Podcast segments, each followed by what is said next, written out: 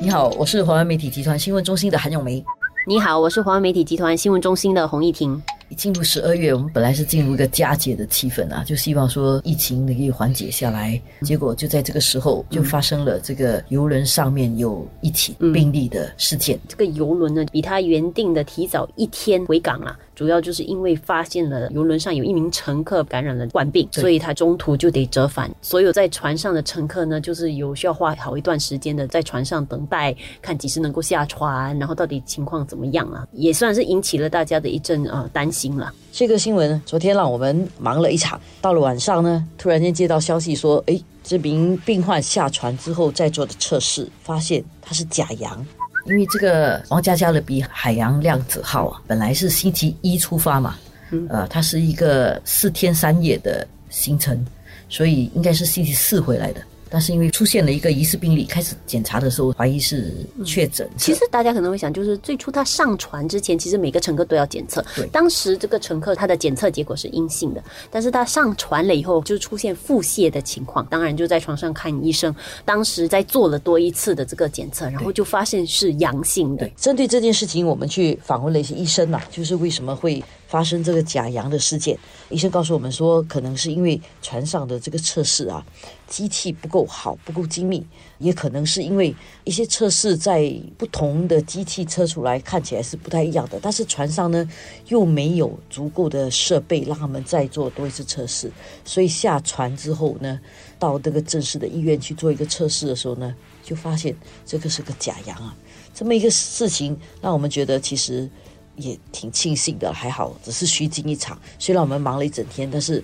这让我们放下了心。不过呢，同时这么一场虚惊，我们也有一定的收获，因为这个虚惊之后训练了我们怎么去应对这样的情况。这个其实说明了一点啊，就是在我们的社区里面啊，冠病并没有消失。虽然我们的社区病例很少，嗯好几天其实没有，但是不表示说我们的社区里面是没有百分之百的安全，还是有可能有一些病毒潜伏在什么地方。所以其实这个事情发生以后呢，这个贸工部长陈振生在一个活动上受访的时候是有提到说，这件事情呢，其实不是大家的预料之外啦。重点就是游轮在航行之前做的各种这种防疫措施，其实就是估计到有些时候会有这种不可预见的，突然间就是有病例的情况，所以也相应的就马上启动了。所以他也提醒说，其实因为知道这个风险在，我们也不可能完全采取就因为风险什么都不做了。对，在开始的时候啊，当科工宿舍的。病例因为挺多的，所以要用比较严谨的方式封锁很多的活动。但是现在的社区病例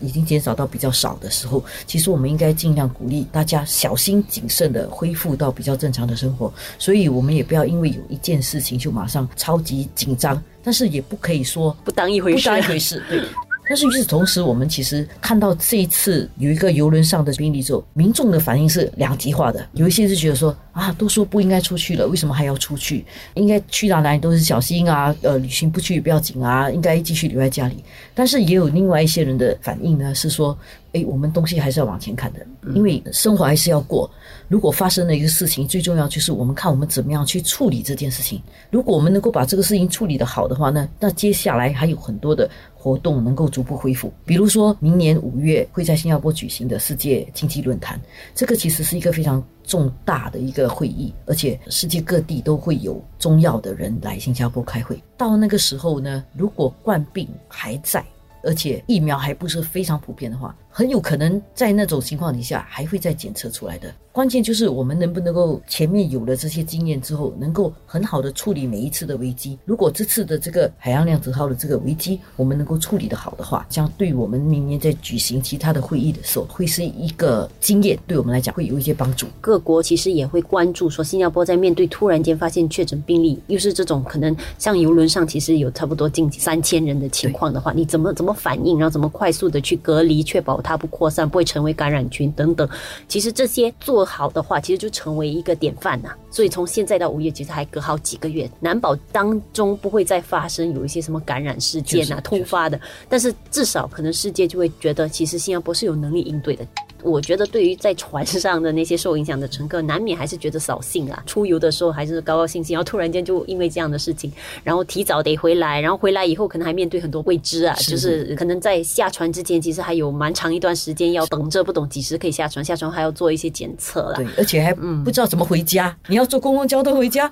上游轮嘛？你通常就是坐德士去，然后上游轮，对不对？我觉得还有一些生活上面的不便。至少我们访到的一些就是乘客的话，他们的整体感觉都还挺好的，因为觉得说其实是有及时的一些通报，也有获得一些妥当的照顾啦，包括就是船上的人员有确保他们的三餐有送到啦，然后有食水啦，就这样呢，让大家虚惊了一整天。但其实别该所造成的各种不便和麻烦，这可能不失为一次集体的演练，尤其当新病例现在有时是在防不胜防的情况下出现。我觉得大家去出游的时候，现在心理上多少也有一点心理准备啦，可能会遇到这样的状况。所以，只要我觉得大家有得到妥当的信息照顾，然后知道应该要做什么事情的话，其实大家应该心情上是比较可以应付的啦。关键就是信息的透明化，信息要到位。所以，当你知道你下一步是什么的时候，你就比较不会感到慌。我觉得我们应该要确保信息通畅，这样的话才能够有条件啊，去审慎乐观的面对这个情况。